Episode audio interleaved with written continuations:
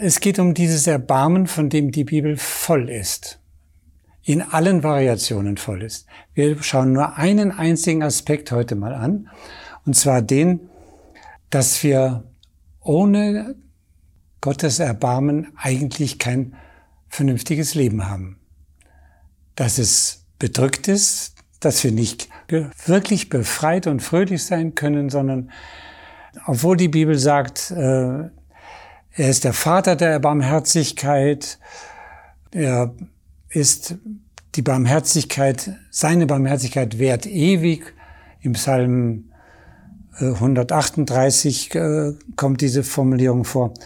Das heißt, es gibt so viel, was uns in der Heiligen Schrift daran erinnert, dass Gott, Gottes Hauptmerkmal, ein Stück seines Wesens Barmherzigkeit ist. Und da stellt sich die Frage, ähm, gibt es irgendwo einen Bereich, auf den Gott mit seiner Barmherzigkeit nicht zugreifen kann? Und ähm, vielleicht ist doch das der Grund, warum wir nicht von einem Allerbarmer sprechen, so wie Allerlösung oder sowas ähnliches.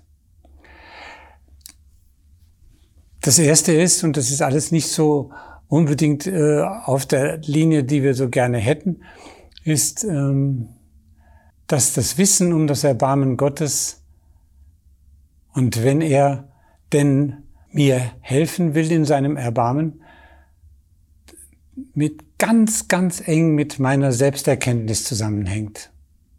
Wenn ich von mir überzeugt bin, dass ich eigentlich so, naja, ich meine nicht so direkt, aber schon doch ziemlich so ein, so ein zumindest so ein halber Engel bin. Ähm, wenn die Selbsterkenntnis nicht mit der Wirklichkeit übereinstimmt, dann hat Gott große Schwierigkeiten, Erbarmen zu zeigen. Diese Selbsterkenntnis ist etwas, dem wir instinktiv eigentlich ausweichen. Es ist Ah, ja, es hat was damit zu tun, dass wir doch immer wieder auch Bauchlandungen hinlegen. Moralischer Art, kritischer Art. Und dass diese Erkenntnis über unsere Sünden uns eigentlich demütig machen müsste. Die Frage ist, ob er das tut. Wenn wir nicht erkennen, wer, wer wir sind und wer wir vor Gott sind, dann kann er auch nicht uns Erbarmen schenken. Das hat Jesus erlebt, als er auf Erden herumgelaufen ist, umgeben von vielen Leuten, die immer dachten, sie sind was ganz Besonderes. Und er hat sie sehr freundlich behandelt nannte sie zum Beispiel übertünchte Gräber.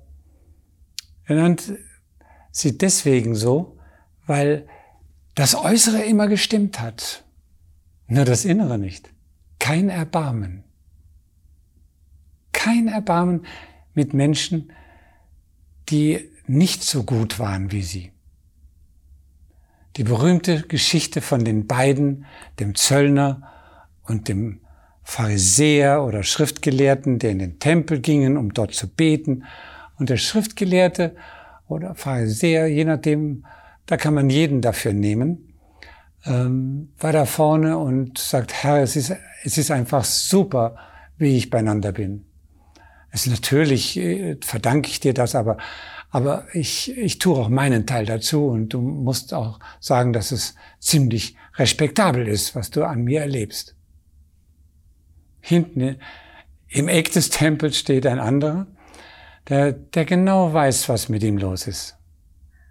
Schämt sich bis auf die Knochen, er guckt nicht mal hoch. Und dann sagt die Heilige Schrift, und das ist ganz toll, äh, manche äh, Übersetzungen heißt da von, ähm, und, und der eine ging äh, gerechtfertigt nach Hause. Es steht wirklich da, gerecht gesprochen. Das ist Barmherzigkeit.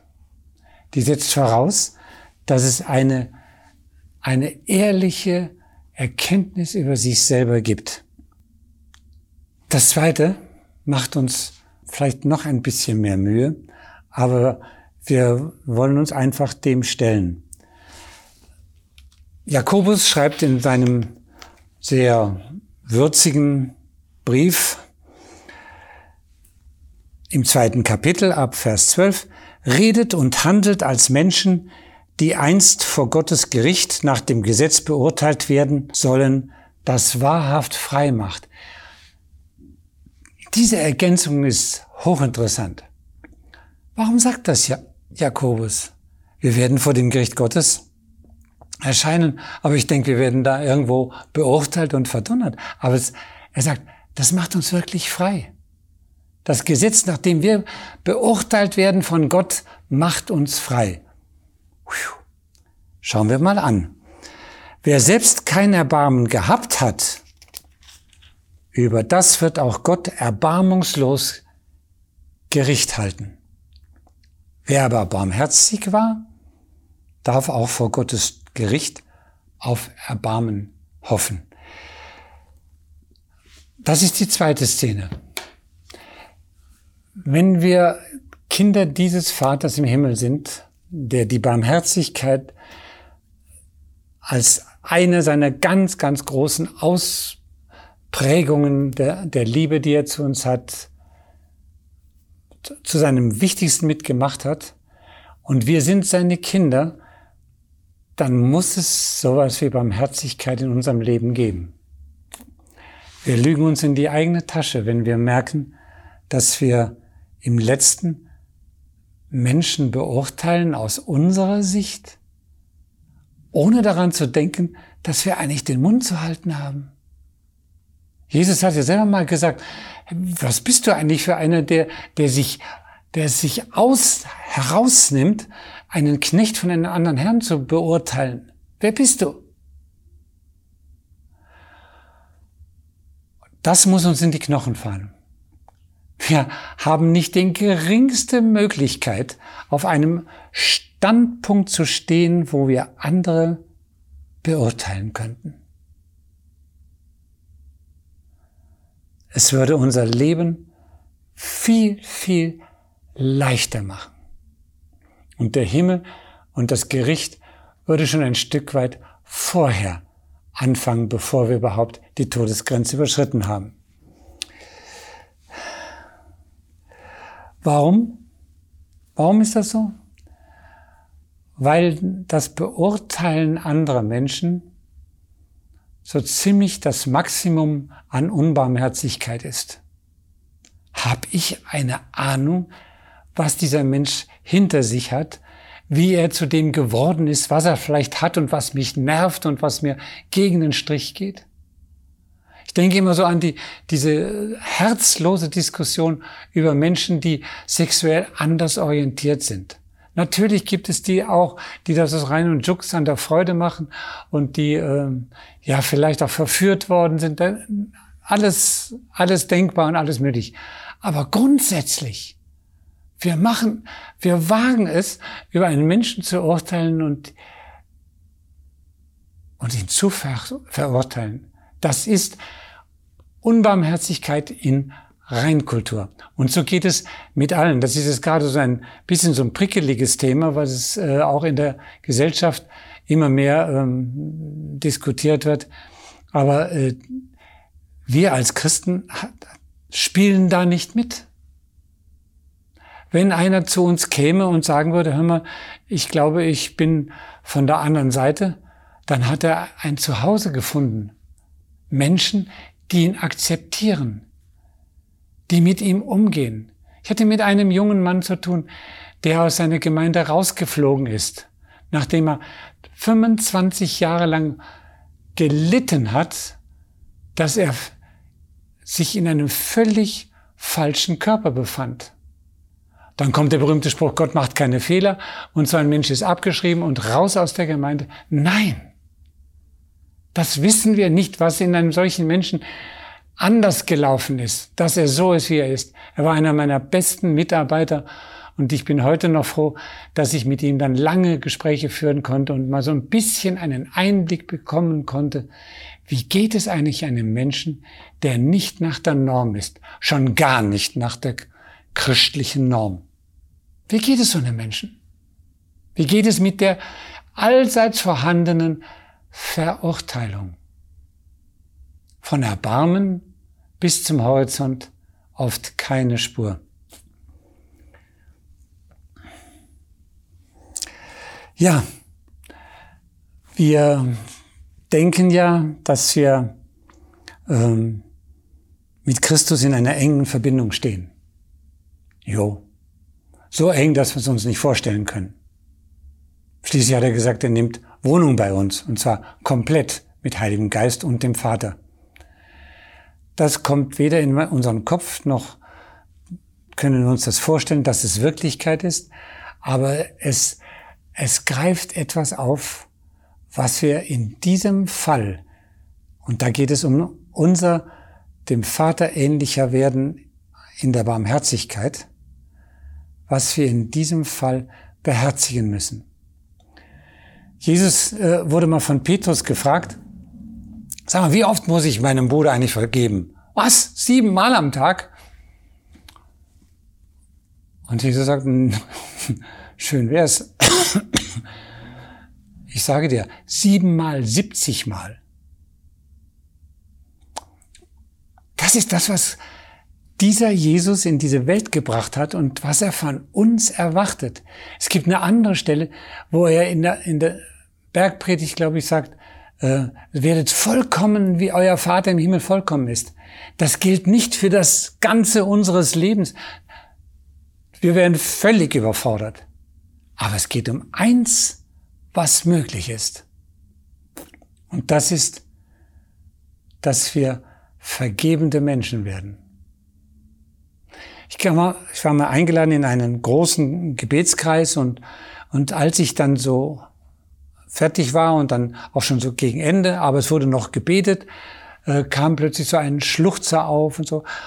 Oh Herr, hilf mir, ich kann ihm nicht vergeben, ich kann ihm nicht vergeben. Und das kam immer wieder hoch, ein bisschen, bisschen auch theatralisch und so. Und da bin ich mit dem Pastor, mit dem ich rausgegangen bin, habe ich ihm gesagt, du sag ihr bitte, dass sie einen Sprachfehler hat. Hat er gesagt, wieso? Was denn? Er gesagt, sie hat etwas noch nicht verstanden. Vergeben können wir immer. Können wir immer. Das ist eine nüchterne, reine Willensentscheidung, jetzt hätte ich bald gesagt, unseres Herzens. Vergeben können wir immer. Dass unsere Gefühle nicht nachkommen, nicht von einem Punkt auf den anderen, das ist mehr als normal. Es gibt Leute, die vergeben haben und die immer wieder vergeben. Und jedes Mal, wenn es ihnen sauer und bitter aufstößt, dann vergeben sie wieder. Sagen, und ich höre nicht auf, bis es komplett weg ist aus meinem Leben. Komplett weg. Das ist etwas, was Gott sehr spannend findet. Dass wir die Vergebung, die wir von ihm erhalten, Tag für Tag. Sein Erbarmen umkleidet unseren Alltag, ja, wie das Licht der Sonne äh, und uns umgibt im Sommer zumindestens. Da verbindet uns was. Wenn ich mit einem Menschen zu tun habe, jetzt ist, muss ich mal in dem Fall sagen, einem Christen, dann weiß ich, dass Jesus in ihm lebt. Dann weiß ich das. Dann gehe ich um alles in der Welt liebevoll und vorsichtig mit diesem Menschen um. Das ist das, was der, es war so ein mittelalterlicher Mystiker, der Meister Eckhart, der das mal so gesagt hat, in jedem von, von uns ist ein Seelenfünklein, so hat er es genannt, und ein Funken aus dem Herzen Gottes. Und von neulich habe ich das bei, den, bei Martin Buber, der hat ja so herrlich diese chassidischen Erzählungen gesammelt. Da habe ich einen, einen kurzen Abschnitt gefunden, wo das dargestellt wird. Also die Chassiden, das sind, man könnte sagen, Reformjuden, die, deren Hauptmerkmal die Begeisterung für Gott ist, die Liebe zu ihm. Natürlich haben sie auch das Gesetz noch und die Torah und das alles, aber sie sind Menschen, die relativ fröhlich sind. Zumindestens als sie entstanden sind vor ungefähr ja, gut 200 Jahren in der, in der Gegend der Ukraine. Gut, möchte zum Schluss diese Geschichte vorlesen, weil wir dann auch vielleicht ein Verständnis dafür bekommen, wie gut es uns tut, wenn wir barmherzig sind, wenn wir begreifen, dass in dem anderen dieser Funken lebendig ist. Ein Schüler fragte den Rabbi Schmelke, es ist uns geboten, liebe deinen Genossen dir gleich. Wie kann ich das erfüllen, wenn mein Genosse mir Böses tut? Der Rabbi antwortete, du musst das Wort Recht verstehen. Liebe deinen Genossen als etwas, was du selbst bist. Denn alle Seelen sind eine. Jede ist ja ein Funken aus der Urseele und sie ist ganz in ihnen allen, wie deine Seele in allen Gliedern deines Leibes. Es mag sich einmal ereignen, dass deine Hand sich versieht und dich selber schlägt. Ja, vielleicht. Wirst du da einen Stecken nehmen und deine Hand züchtigen, weil sie keine Einsicht hatte und deinen Schmerz noch mehren? So ist es, wenn dein Genosse, der eine Seele mit dir ist, dir aus mangelnder Erkenntnis Böses erweist. Vergiltst du ihm, tust du dir selber weh. Der Schüler fragte weiter, wenn ich aber einen Menschen sehe, der vor Gott böse ist, wie kann ich den lieben? Weißt du nicht, sagte Rabbi Schmelke, dass die Urseele aus Gottes Wesen kam und jede Menschenseele ein Teil Gottes ist? Und wirst du dich seiner nicht erbarmen, wenn du siehst, wie einer seiner heiligen Funken sich verfangen hat und am Ersticken ist. Das ist eine Hilfe äh, für den, der solche Geschichten mag, sich daran zu erinnern, ähm, wenn wir vergeben, wenn wir tatsächlich verzeihen, auch wo es angebracht ist und wo es schwer fällt, wenn wir das tun, dann tun wir etwas Gutes, nicht nur uns, sondern auch dem Gott, der den anderen beseelt. Vater, ich danke dir, dass dein Plan mit uns Menschen über alle, über alles Verstehen hinaus voller Güte ist, voller Zuversicht, voller, voller Hoffnung auch, dass Menschen dein Wesen mehr und mehr erkennen und ergreifen. Hilf du uns, dass wir wirklich die Barmherzigkeit, mit der du uns Tag für Tag umgibst, auch anderen zukommen lassen. Amen.